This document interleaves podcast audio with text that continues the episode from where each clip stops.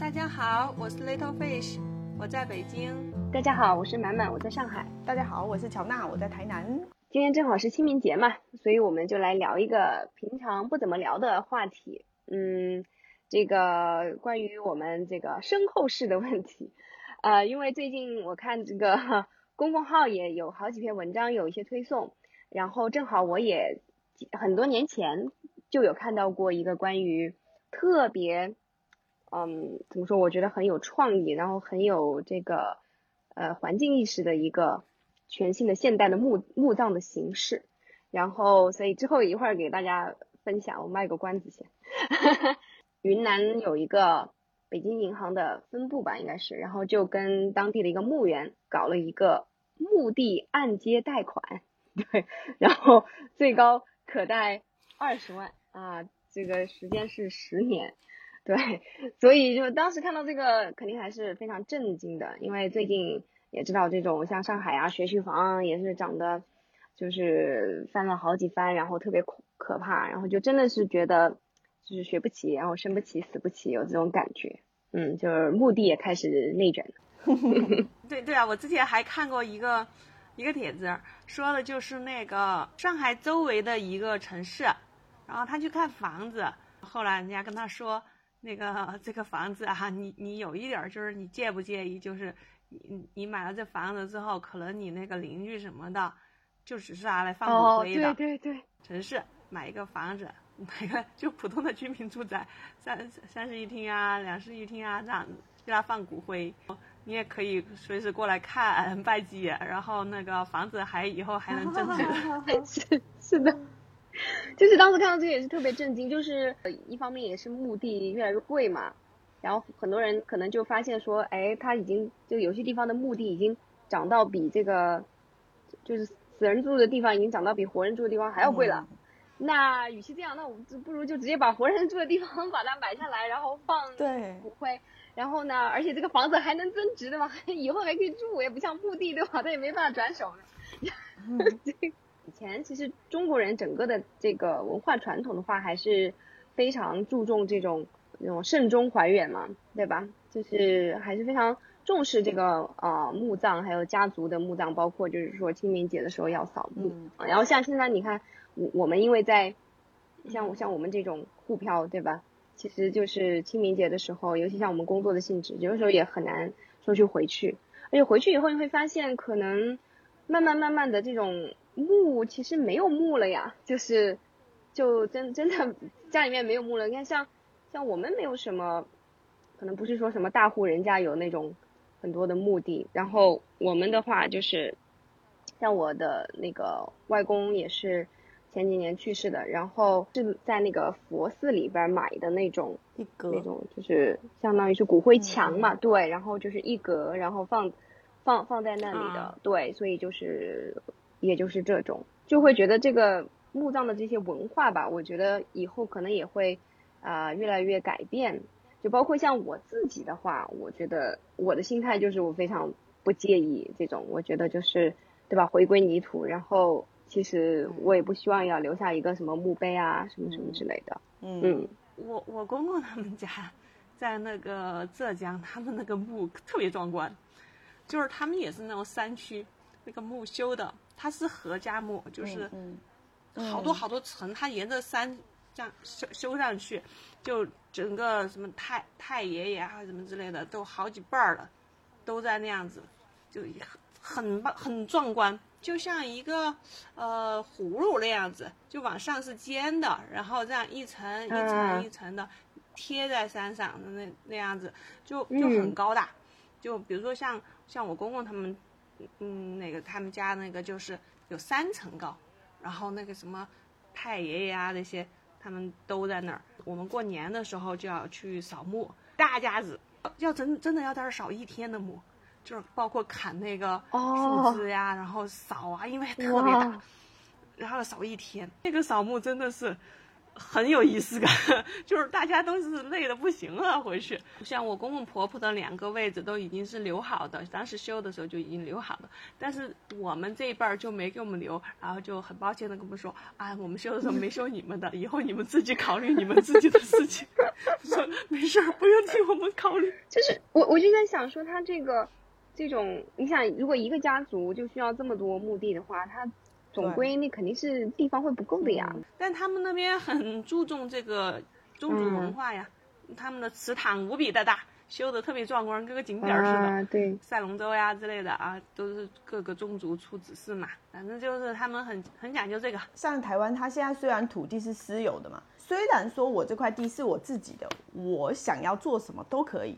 但是它还是有规定说，你的地不能用作墓地。那那他那是专门对，那怎么还规划一墓吗？对，就是他会有专门的墓地嘛，就是比如说他们家是信仰基督教的，他们那里的教会就会有他们自己的墓园，就是有一块墓地，就是他们专门在那里的。他们这边其实比较实心，就是灵骨塔，他就是修了一栋楼，然后那楼里面就是分很多层嘛，然后每一层里面就是一格一格一格的，然后就是很像电视里面看到那一种，就是。一个人就是小小一格这样子，去扫墓也是都是这样。子啊，那就是跟我们那个像我外公也是这样子，对，是放那个佛寺里面，他那个佛寺其实也不能算是一个佛寺吧，他可能就是专门，就是就可能你说灵灵骨塔的那种感觉。那这种如此密集的话，比如说呃清明或者是过年这种，去去去扫墓也好，还是说？挤呀，然后不会拥挤吗？超级多人的，应该是就是会。而且你知道台湾这边它还有那种宠物的墓园，对，然后你就会发现，就是清明的时候那些宠物的墓园都很多人，就是去拜祭的，就是外面停满了车。嗯，其实因为现在的话，很多的都是呃，主要应该都是要先火化嘛。嗯，然后我我就不知道你们前几年有没有看过。呃，一个 TED Talk，嗯，然后它的名字叫做，我觉得非常推荐啊，它的名字叫做《我的蘑菇兽医》。几年前看的时候印象非常非常深刻，然后大概介绍一下，就是它这个 TED Talk 讲的是什么。然后这个这个女孩是一个呃，应该是一个韩裔的美国人，他当时去演讲的时候，他就是穿着一身就是有点像是忍者服的东西，然后上面会有很多的。呃，就是像树枝一样的分叉的这种线条，啊，然后他就一边讲，然后现在开始介绍说，其实，呃，因为我们人类跟这个自然啊互动的过程中，啊，我们会污染自然，然后也会呃受到这些环境污染物的侵害嘛，所以在每个人的身体里面，其实都其实都会有大量的这种环境污染物，比如说重金属啊，或者有些有毒的物质啊，还有有一些，比如说补牙的，就是对，会有水银啊什么之类的。然后，所以呢，如果说我们是都采取火化的话，其实火化的过程中，其实它会对嗯大气造成很大的污染，有很多的有毒的物质，其实就是排放到大气中的。他就研究了一个蘑菇，去把人体分解的这样子的一个一个项目。然后呢，他就是特别有意思，他就是拿最早拿很多自己的呃，比如说指甲呀、头发呀、皮一些死皮呀什么，他来做。培养皿里面做过实验，就是他就可以观察一下那个蘑菇是怎么样把它的这些呃人体组织给分解掉的，然后他就发明了这样的一身这种呃可以给就是死者穿上的这个寿衣，他用那个上面的丝线，就那些呃像分叉的这样的一个结构，其实里面就可以埋进去这种就是埋进去菌类的这个孢子，就把它自然的埋葬在土地里面，那么这个很快就是说这个人体的组织会。会被这个蘑菇就是比较相对比较快的分解掉，而且这个特别有意思的就是蘑菇在分解这些我们身体的过程中呢，它会起到一个某种意义上是一个清除啊这个有毒元素的一个过程，就是它有一些呃有毒元素会被它分解掉，然后彻底变成无害的东西。那么有一些像重金属的话，它会累积在这个蘑菇的体内，等于也是相当于把这个。呃，重金属就是相对来说固定住了，就是不让它散发出去污染环境，所以总的来说都会被认为是一个比较环保的一种方式。比如说这种长出来的蘑菇，得得不能就是说随便处理，得有专门的去这种就这就像相当于是生化垃圾了，然后给它收起来，然后再给它封存。有那个油管上面，我看到有一些团队，就一些北欧的团队，呃，欧洲的一些团队也在也在做类似的项目。我我今天是看到有一个荷荷兰的，然后呢，它是用的其实一样的概念，但是它是用的一个棺材，等于那个棺材是本身就是那种某一种蘑菇的材料做成的，然后它里边把把它放上很多利于蘑菇生长的营养液啊，什么什么之类的，所以你。你你在里面，然后把它这个棺材埋下去以后呢，也可以加速分解这样子。嗯，它有一个对比，就是这种某这种棺材和普通的棺材，它那个加速分解的这样的一个速度。对啊，我觉得你就是一个加速分解，你又不着急干嘛？你死都死了，你又不着急干嘛？就放在那儿，它也会慢慢降解的呀。对，它一个是加速分解吧，还有一个就是说也是清理毒素嘛，就是就是这两两个。对，所以它是在美国嘛，在美国是合法的，是可以这样做嘛。但是在中国今天肯定是这样，但但其实我也是从他的这个演讲里面了解到，就是其实火化的过程中，呃，肯定产生了污染性方面，然后另外的话，其实它也带来了很多的碳排放嘛，它也。你想想看，每一年 其实在这个事情上面，你要消耗的能源也是非常非常高的。对对，然后我我我反正是非常，我我非常非常欣赏他的这种理念，就是感觉说这真的是一种，反正我就觉得如果有机会的话，我觉得这是可能是最，在我看来最完美的一种离开世界的方法，因为就是来自于尘土归于尘土，而且又不染不污染环境，我觉得多好呀，就是 circle of life，然后你就变成了这个蘑菇的食物，不是很好吗？然后重新进入这个食物链，它为什么要蘑菇呀？你是为了固定毒素，为了固定毒素，你就不可不可能再让你重新进入食物链，这样子就没有达到它这个清除毒素的这个目的了。但是我是比较觉得什么呀？就是虽然我们国家不提倡那个土葬啊，土葬主要就是那个呃占地儿嘛，你修个墓那么大，然后修完之后你以后也不能种庄稼什么的。其实我觉得原来那种。就是土葬嘛，如果人不是那么要有仪式感和那个纪纪念性啊，尘归尘，土归土，就跟那个狮子王说的，就是你最后你吃了那么多动物是吧？最后你的身体就进入那个土地，成为那个养分，然后再长出草，然后再让羊去吃嘛。其实我觉得这个生态循环是挺好的，这个是非常也也非常环保的。我倒不觉得最后你身体里到底有多少毒素需要你。专门用蘑菇去固定，而且这个肯定就不能够再进入食物链了。就是你想你你烧掉这个，把你烧掉肯定是很需要能源的，而且你身上的那些有机质又变成了碳碳排放，这肯定是很不环保的。那你就把你埋到土里去自然降解，哎，也不要给你修什么墓占什么地儿，你将来那块地该干嘛？该长草还是长草？该种树？挺，我觉得倒是挺好的。你如果说让它自然分解的话，其实存在一定的风险性啊。我觉得就就直接把哎扔海里面，然后被鱼吃掉，就就完事儿了吗？也不用吓人了是吗？我觉得这个有点夸张吧？你你怎么搞？你这个可操作性也太不强了吧？你哎，抬着对抬着尸，你还要从四川四川运到 上海。那个我我觉得那个出要出海去丢尸体的位置，那个钱应该也蛮贵的，就大家还要抢票，你知道吗？对。我我刚刚你们讲到说那个烧尸体会碳排放量很高嘛，然后我就想到说我外公去年去世的时候，因为他们告诉我的时候就是前一天礼拜天的晚上我外公死了，第二天早上我妈就十点多，她就拍了一张照片给我，就是已经在墓前了，然后就有很多菊花什么的，然后我妈就说你外公已经去世，因为他年纪真的很大了，就是九十八岁了嘛，其实大家都有心理准备，然后他就说。那个你外公已经去世，然后已经入土为安了什么的，就是我婆婆他们就问我说：“你们怎么这么快就烧了呀？”我就说要等多久呢？就可能是聊天就随便问了一下我爸，然后我爸就说：“你不知道啊，现在去火葬场烧尸体是还要走后门的，就是如果你没有在火葬场认识人的话，你的尸体会在那里放很多天，你根本排不上位置。你你尸体如果是不火化的话，你是需要订那个。”对，冷冻的那个东西的嘛，然后就是每天都要花很多钱。对对对，然后我爸就说，就讲了一句那个俗语啊，他就说现在就是火葬场，就是呃什么火葬场找熟人，然后就是那种歇后语啊，后面跟了一句就是专烧熟人，对，专烧熟人。对，我我有一个亲戚，他过世了嘛，然后他刚好是在冬天过世的。然后呢，我们那边过世是什么呀？你你要去找一个阴阳先生来算日子，嗯台湾这边也就是是，你要算哪嗯哪天那个哪天入土为安。当时当时我那个亲戚过世的时候啊，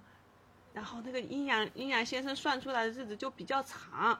大概就就有个七八天。然后呢，我我们那边就是是这样，就是如果你还没有入土为安的话，嗯，你必须得有人守着，因为香火不断嘛。因为要回老家去去埋嘛，呃，尸体就停在我们那个老家那个房子。其实我们那个老家房子已经废弃了，没人住，但是那个就就东西都不全了。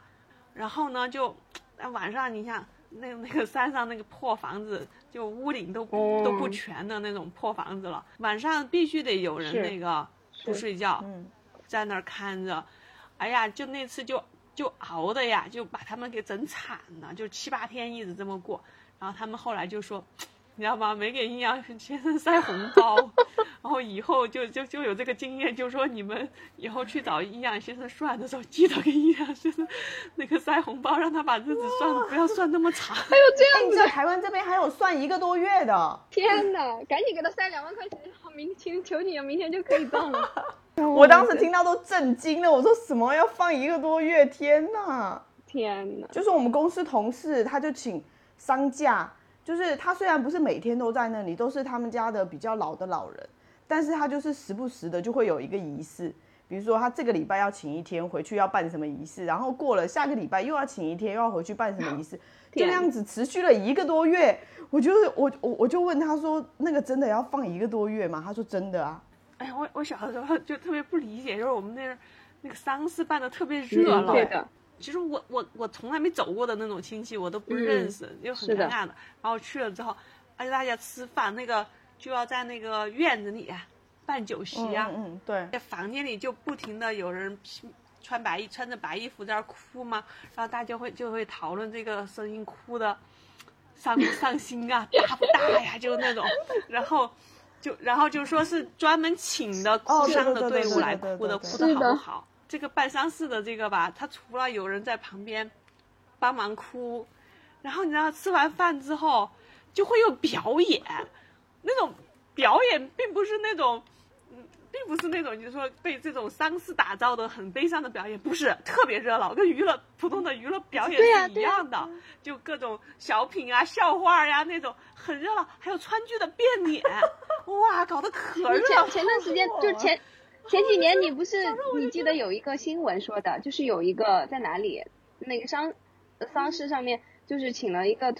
跳钢管钢管舞嘛，对，就是上了新闻的。对，当时我就觉得这个这个场面特别魔幻，然后我就觉得我们那边的人也比较达观，就是人死了之后，你该哭的时候哭，哭完之后，然后那个招待这些亲朋好友啊，然后在一起看节目呀，然后大家很高兴的，就是吃完喝完就在一起看节目，看得哈哈大笑的。平时我就特别不，当时特别不能理解这、嗯这些人是啥心态，为什么要把一个。过世的事情办得如此欢乐，而且还显得觉得有点低俗的感觉。哎呀，现在现在觉得这个这个就是融到血液里的那个地方文化。嗯而且他应该是属于那种就是说是老人嘛，就比较年纪比较大，算是喜丧的那种嘛。啊，对，真的是喜丧。对，台湾这边他好像是八十岁以上的人，如果去世的话，他挂的灯笼都不会是白色，是粉红色的。然后你一看就知道是、是年纪比较大的人去世了，就是也就是算是喜丧的一部分了。如果是是年轻的人，就是八十岁以下的人去世的话，他的那个灯笼就是挂的是白色的，就是一看就知道。对，所以说咱们老说那个红白喜事嘛，其实有时候想想，我们的文化里对这个呃这个这个这过世这个事情还是比较达观的，就是你人生就是来走一趟嘛。但是另外一方面的话，其实它体现的是那种就是对于嗯个人，就是本身这个一个个单个的个人，其实不是特别的介意嘛。就是你的你的存在，其实都是通过你的社会关系来定义的。所以所以说，对吧？比如说他是一个呃很就是很重要的人的话，那么在丧事上一定要大办特办，对吧？一定要请很多人，一定要很热闹，一定要花很多钱。对，所以他然后他彰显的其实还是这个家族的这种声望、这种势力。对，所以你会发现说，可能你看像不管是请哭丧的人，对吧，或者请很多的戏班子来来演出，其实他都是为了彰显就是我们活着的这个还活着的这个家族，对怎么样啊有势力能干怎么样的，然后。但是，其实我觉得应该在这个过程中，应该在前面应该再加一步，就是真的去，去缅怀这个人，对吧？就是说，比如说去大家分享一下他曾经做的一些事情啊什么的。但是你会发现，就传统的这个过程，他就没有这这这对，然后传统的这种就特别其实是呃流于表面的，而且你想想看，哭丧这种就专门哭丧的人，这个职业的存在，其实就充分的体现了就是。我们把这种有一点就是完全是抽象化的形式化，对对对，这是一个抽象的存在，对，它只是作为一个家族里边的某一环的一个抽象的存在，对，而没有真正的把它作为一个个人去缅怀的这种感觉。在那个在那个吃吃吃饭那些之前，还有整个绕村，知道吗？就抬棺绕村，哇，一那很远的，我们都得在后面跟着，哇。就是哇，我觉得现在跟看不到这种了，是吧？很声势很浩大。对，像我外婆去世的时候也是啊，就是绕着那个整个县城走好远好远。但是我外公两就是十几年过去，然后我外公现在也是，就是前一天晚上去世，第二天就直接火化就就葬了，就是都完全没有任何仪式了。嗯，是的，变化真的很快。其实前几年不是也提倡过这种。嗯，丧事减半这种事儿是吧？觉得这种也是一种不当浪费。趋势还要披麻戴孝，都还都还是一样的，是吧？我我我是觉得现在我们还有另外一个问题呢，就是也是最近我看了一个呃文章，就是关于我们啊互联网上面的这些信息，对吧？在我们人过世以后怎么处理的问题，哇！然后当时看这些数据，我觉得真的很恐怖。有有牛津大学的研究者说到，本世纪末，就是在 FB 上面的生理死亡的用户，就当然如果说 Facebook 一直存在到本世纪末的话，然后那他在上面的生理死亡亡的用户将远超过活着的用户。现在 FB 它有，它现在好像有一项服务。就是你现在可以填入你接管人的账号，就是他可以接管你的账号。但是你是接管了账号，但你的数据信息是存。就是你可以选择注销，就是接管的这个人，他可以选择帮你的信息留存，或者是就是帮你注销。说到这个，我想我想起那个以前看过一个日本的连续剧啊，那个连续剧挺有意思，他就是讲讲有个人他的工作是什么呢？就是说，嗯，有些人。就是想到他可能忽然去世了，他电脑里面有很多东西，第三，他不希望那个死完 死了之后别人去把他给翻出来是吧？所以说他会他在活着的时候，他他就联联系这个人，他这个人就专门做这个工作的，就是说我死了之后，你远程把我的电脑里面的东西给删掉。就是他那个是一个他会那个电脑的嘛技术嘛，然后不知道怎么着他们就连起来就删掉。所以这个人吧，那个电连续剧挺有意思，他就是呃，他要去首先要去确认他真的是死了是吧？要不然莫名其妙把人家那个数据给删了，找不回来了。所以他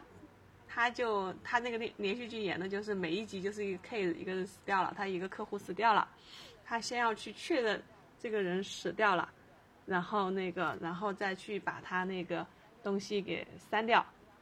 嗯，然后这里面就会有各种各样的故事嘛。你有些时候你就会会去追溯这个人生前是一个什么样。这个好有意思。对呀，你你你要过世了的话，你那些电脑上的那些数据啊，那些没人给你处理啊，你自己也不知道你啥时候过世，你不能提前把它给删了，你你留着还得用的呀。其实我我觉得这个还会涉及到一个问题，就是。千百年以后的考古学家到底会依存什么样的东西来认识我们这个时代？对，那个、那个、那个《三体》，我我觉得我忽然想起来，就是我们，嗯，然后它里边也我也是在思维公社这篇文章里面看到的嘛，它引用的就是《三体》里面有讲说，人类文明发展到一定阶段以后，会发现保留文明比创造文明更困难。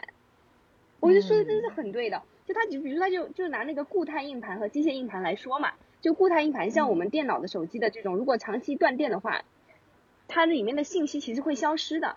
嗯，但没有办法继续存在。对，所以说就是，那你比如说人人不在了以后，如果别人想要存储你的这些信息，他就不不断的得给它充电，得得确保它，对吧？时时有供电。然后，所以就是包括机械硬机械硬盘的话，它也是有寿命的。对，所以所以，然后那现在就很多人可能就是存存储在那个云云端嘛，对吗？像现在那个百度云的那个，就是它里面也讲了，就是百百度云的这个案例，就是它就说现在那个百度的那个就是回形针的一个数据，它就是说它的。呃，硬件成本它就是一个阳泉的一个数据中心，就是硬件成本就是十九点六亿，然后每年的话还有供供电和带宽，都是数亿的一个呃成本。然后随着这种储存储的空间越来越大的话，哇，就这个成本其实是非常非常高的。所以你包括他就是讲到说像 QQ，QQ 的话就是它会回收你的账号嘛，就是如果长期不使用会回收，就可能很多以后以后随着这种互联网的。不断的渗透到我们的生活中，可能很多越来越多公司都会采取这种方式，对吧？就它就没有办法支撑住这种存储的一个巨大的成本，它就开始回收一些东西，所以你根本很多东西你就是就没有办法长期的保存。也在也是在他这篇文文章里面，他就讲说，他就是引用的是有一本书叫做《网上遗产》，然后他就说，其实呃，他就提出一个概念，就是说逝者就存在于技术之中。所以有的时候真的就是这样，就是有一些一些人，就是他可能随随着技术的这个被更新换代，他就真的就消失了。我觉得这是个很正常的现象。你你看，像我们古时候，你要这么算，从从人类诞生到现在死掉的人，肯定比现在你现存的人多呀，对不对？就是那那很多有些人就被历史记住了，有些人可能一丁点关于他的记载都没有，尸尸体也早就腐化了。我觉得这个是很正常常的呀。为什么你现在有了这些数据，你觉得你生前如此容易保存，死后就理所应当的保存？那有些人就就就是没有了。比如像我们这样的普通人，基本上我们别看我们现在朋友圈发的热闹是吧？我们三个在这儿聊的，然后我们这个我们这个播客还还在那个喜马拉雅上有，真的。等到那个过个几十年。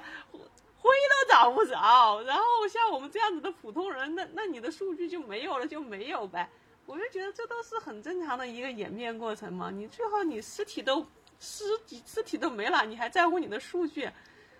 其其实最后他就是会通过筛选，把把塔塔认为重要的数据是吧？比如说有些科学家人家研究出来的科学成果，那这个就该怎么花钱去保存就。保存，然后往下要调用的时候就去调用。像我们讲的这些废话，将来也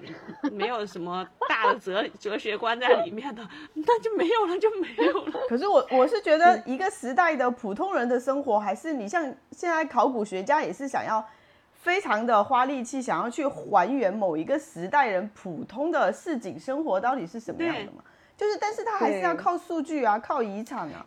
但是如果全部都数字化的话，对，因为其实是就是这个问题去认识的。这你就会发现啊，我们现在所有的关于我们不管是我们目前的现在的社会和科技发展的记载，它也是基于电子的呀。对，它数字的东西它也会分级嘛。就是我我想说，就是重要的东西，他们肯定是有办法备份、备份再备份的，甚至都怕它那个丢了是吧？然后给它充点电或者什么之类的。普通人日常的市井生活的这些东西，到底有没有必要留存？就是它是不是属于一个时代的印记？到底谁应该来做这个决定？对，还是说，难道说我们只需要保存爱因斯坦的的想法吗？就是他那个时代普通人的想法就不是想法吗？就是到底谁来判断这个东西？很有哲学性的问题呀。不是，你可以保持，你可以保存你的想法，比如说你可以私人，你觉得我的。生活很有意义，然后对将来也有很多启迪。你可以私人保存呀，对吧？但是你，但是你现在没有公没有公家给你看，觉得你有意义，给你保存的话，不是，就是说，但是你这样的话，其实就本质上就是一个技术决定论嘛，或者说不就是某些因为某些原因，然后它留存下来的东西，然后呢就认为它是值得留存的。所以是有有点像是那种存在即合理吧，对吧？就是说只要它留存下来了，就说明它是值得的，因为它经经受了时间的考验啊。但是这个当然是一种就自然选择嘛，这这是一种价值观嘛，对吧？但是你也可以认为有别的价值观，就是说我们也应该要主动的去追求一些价值观啊。比如说，我觉得什么东西是很值得保留的，我就应该把它保留下来呀，而且应该创造条件把它保留下来，而不是说，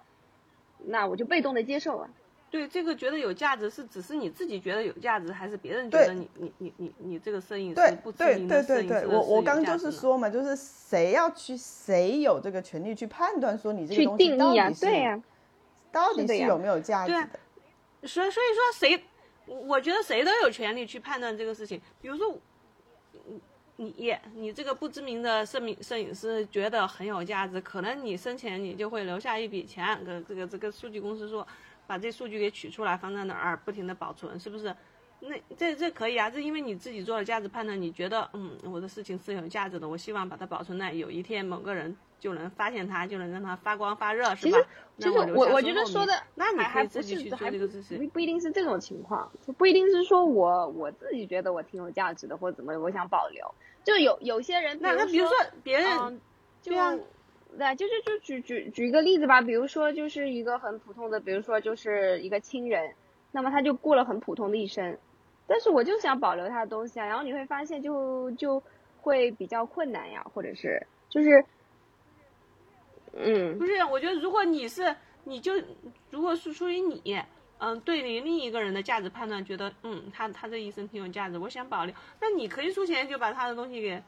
给那个保留下来呀、对啊，但这个就是说，我觉得这你就个东西取决于你有没有钱啊，那万一都万一都可以大没有钱呢，人人就是因为这个东西会会变得昂贵嘛，你没有没有嗯。对啊，这个东西它只对你个人有意义啊，它对别那我觉人没有得不能这意义啊，么说呀没有人，别人不愿意去做做这这么说呀，些。比如说，比对如说你你说就是有很多人，就是我觉得你还是你的这个定义的话，你就觉得他以结果论英雄了嘛，你就完全是在以，嗯就是说你如果成名了，你就一定有成名的原因，就是因为市场选择了你。但我觉得这个有点太绝对嘛，你肯定还是会有一些人，这就是怎么说呢？就是说你完全按照这样这样就像梵高对对，我觉得你们对吧？你们这梵高他当时他在在世的时候，那是真的一点儿也不行啊，就完全不被当事人所认可嘛。对啊，对，但是他被他的那个呀，他被他的那个亲人看中啊，他亲人把他的东西就是说给保存下来，然后再做市场营销给推上去了呀。他的作品是以实物的形不是幸式存在的。好，如你想想看，如果他的这个东西是以电子的形式存在，他可能就根本就不会有保留下来，对啊、这是完全有可能。不会呀、他因为他的亲，他的亲人是知道想用这个事情，最后他那个逝世之后，然后他也不是说他一死之后社会就认认可他，也是他的亲人对他进行了市场营销的。所以说，如果一个人要对你进行这个营销的话，他会把你的数据保留下来，然后再给对你拿出来公公布给世人啊，然后就是看看世人接不接受呀。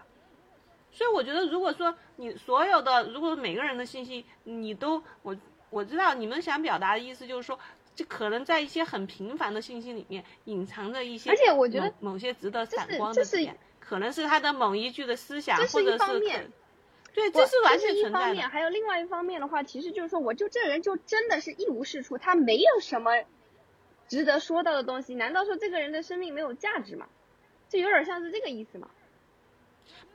我觉得生命生命有没有价值，跟他的电子数据要不要保留，这两个事情不能划等号的呀。但是我们目前很多就是说今天的这个社会的话，它的印记就是通过它的电子的一些就数字的一些东西存在的嘛。其其实我有的时候就是因为上之前不是那个《寻梦环游记》很火嘛，嗯，对，其实我我自己也是，我跟 Little Fish 的想法是差不多的。就对对于我自己来说，我也没有觉得我自己有多么重要，就是就是我就会觉得说，那当时那个电影里面有一个就是说，如果你被忘记了，你就是真的死了，对吧？嗯，然后我就在想说，其实我个人就是其实是有一些质疑的，对对这句话，就我觉得他那个电影里面表现的那种啊，比如说什么太爷爷、什么太奶奶，嗯然后因为这个家族大家都还记得，所以他们还活着。那我就在想说，那再经过几代呢？嗯再经过十几代呢？那不总有一天也是就是灰飞烟灭，就是所有记得你的人都都忘记，除非你是那种就是真正历史上对吧？那些留下了印记的人，对青史留名，对吧？所以否则的话，你总有一天世界上所有认得你、记得你的人全部都死掉，就是这样，然后你就永远的消失了。那我我我就觉得，如果说只是从普通人的角度来说，就是他那个电影里面塑造的那个，好像很后悔，对吧？嗯的一个形象，就是生前没有建立很亲密联系的这么一个形象。其实我觉得跟那种生前建立了亲密联系的也没有太大的区别吧。对啊，你从从人类的本质来讲就是这个样，死亡不可避免避免嘛。对，其实就跟其实这个话题又谈到我们之前的各种我们的哲学小节目里面，就是这个人的生命是存在偶然性的，生活并没有什么意义，是吧？又又又 扯到哎，这但是个上面去另另外。一方面的话，也是可以有的时候，我觉得如果是小年轻人去思考这个问题的话，就还真的是会，也许可以激发他们的斗志，对吧？这也许让他们会想说，我就真的希望我能做一点什么事情让我青史留名，但希望是好的事情，对，就是是吧？他可能就真的希望他，有些人可能有非常强烈的这种动机，就是不希望自己被遗忘。其实就算你青史留名嘛，比如说你以前是那个嗯某个已经消失的民族，他自己里面一个很厉害的人，这个族这个族都记得你，最后这个族群都消失了，还还不是也没了？是啊，是啊，你要说到这一步嘛，肯定就是没了嘛。对，就终最终是人总归于总有一天，对，总有一天是会消失的。对呀、连集体回忆都没有了。对呀、是你没有办法跟宇宙的的年纪相比啊。是是宇宙就是最终也是会消失的嘛。那另外有一个连续剧也挺有意思的，就是他死了嘛，死了之后，然后他把数据存在那儿，但是，嗯、然后吧，他那个公司就会推出各种各样的服务呀，就有好就有一些好的那些场场景场景啊，因为他得搭场景嘛，是吧？天堂升级包，那你你是海滨部去海，对啊，你是去那个海滨别墅呀、还是你是怎么着啊、哦之类的，是吧？你还是能够漂遇到漂亮的是亮的什么的。资本主义，但是连连死后的世界都不会放过。对，但是你你死后这些数据，你要存在它这个中心，还要享受它这种各种升级包啊，是吧？你你得对付钱啊，你活着的亲属来帮你付这些嗯钱，然后每次他相当于有有要去去签署要不要升级啊，给你打钱啊，你然后你也可以联系上。你其实他可以看到，他可以看到你在那边过得怎么样，这个太诡异了那个？对啊，然后你也可以，对啊，你也可以跟他说，然后你你你你想要什么东西？就就好像把两个事对啊，情都有事连起来了。然然后那个有一个就是他儿子死了嘛，那所以他妈妈肯定就愿意花了这个哦钱在他那个让他在那边过得很好啊，对对对。然后呢，然后就就就就在一个比较贵的那个、嗯那个公司嘛，给他买了一个数据包嘛，然后让他过过着过着，但但他妈就没什么钱了嘛，就把那个硬盘给取出来，这其实就是、就是你说的那些数据能不能保存，然后取出来，然后就去找找一家便宜的便宜一点的公司嘛，然后啊就觉得那儿不好啊什么之类的，就是那他在那个公司本来在那儿又爱上了某个女的是吧？然后那个你出来之后又没有了嘛，然后反正我觉得这种，这这这个这个片子也也我觉得挺很有意思，他他对于这种科幻性的探讨，对的，对于你这种深厚的对对对，所以所以真的，我觉得就是各种科幻片的提供的可能性，就是探讨来探讨去，你会发现，真的就是最后最好一条路还是就是对死亡有一个接受的态度，是吧？嗯。就是任何事情就是让就应该有一个终结，就否则的话，像他这种情况是吧？看似你的生命得到了延续，其实它也是不可能就是可以永远的延续下去。而且你这样子的话，你你如果真的是对死后以数字的形式存在，你其实是把你自己的命运交给了你无法控制的你的后人。对，对啊，那嗯，这不更可怕吗？对吧？对啊，你你最后你就会想象说十几代人，他十几代之后，他真的要负担那么多人、那么多祖先的那个那个钱吗？那个怎么去付呀？对啊，早早就可能就是对啊，总总有一天你也是会在数字以以数字的这种世界里面，你也是得得告别的，真的就是对对你的这个硬盘，终有一天也就不能够再运作了。啊，他妈妈压力很大，就是他不小心把那个硬盘啊，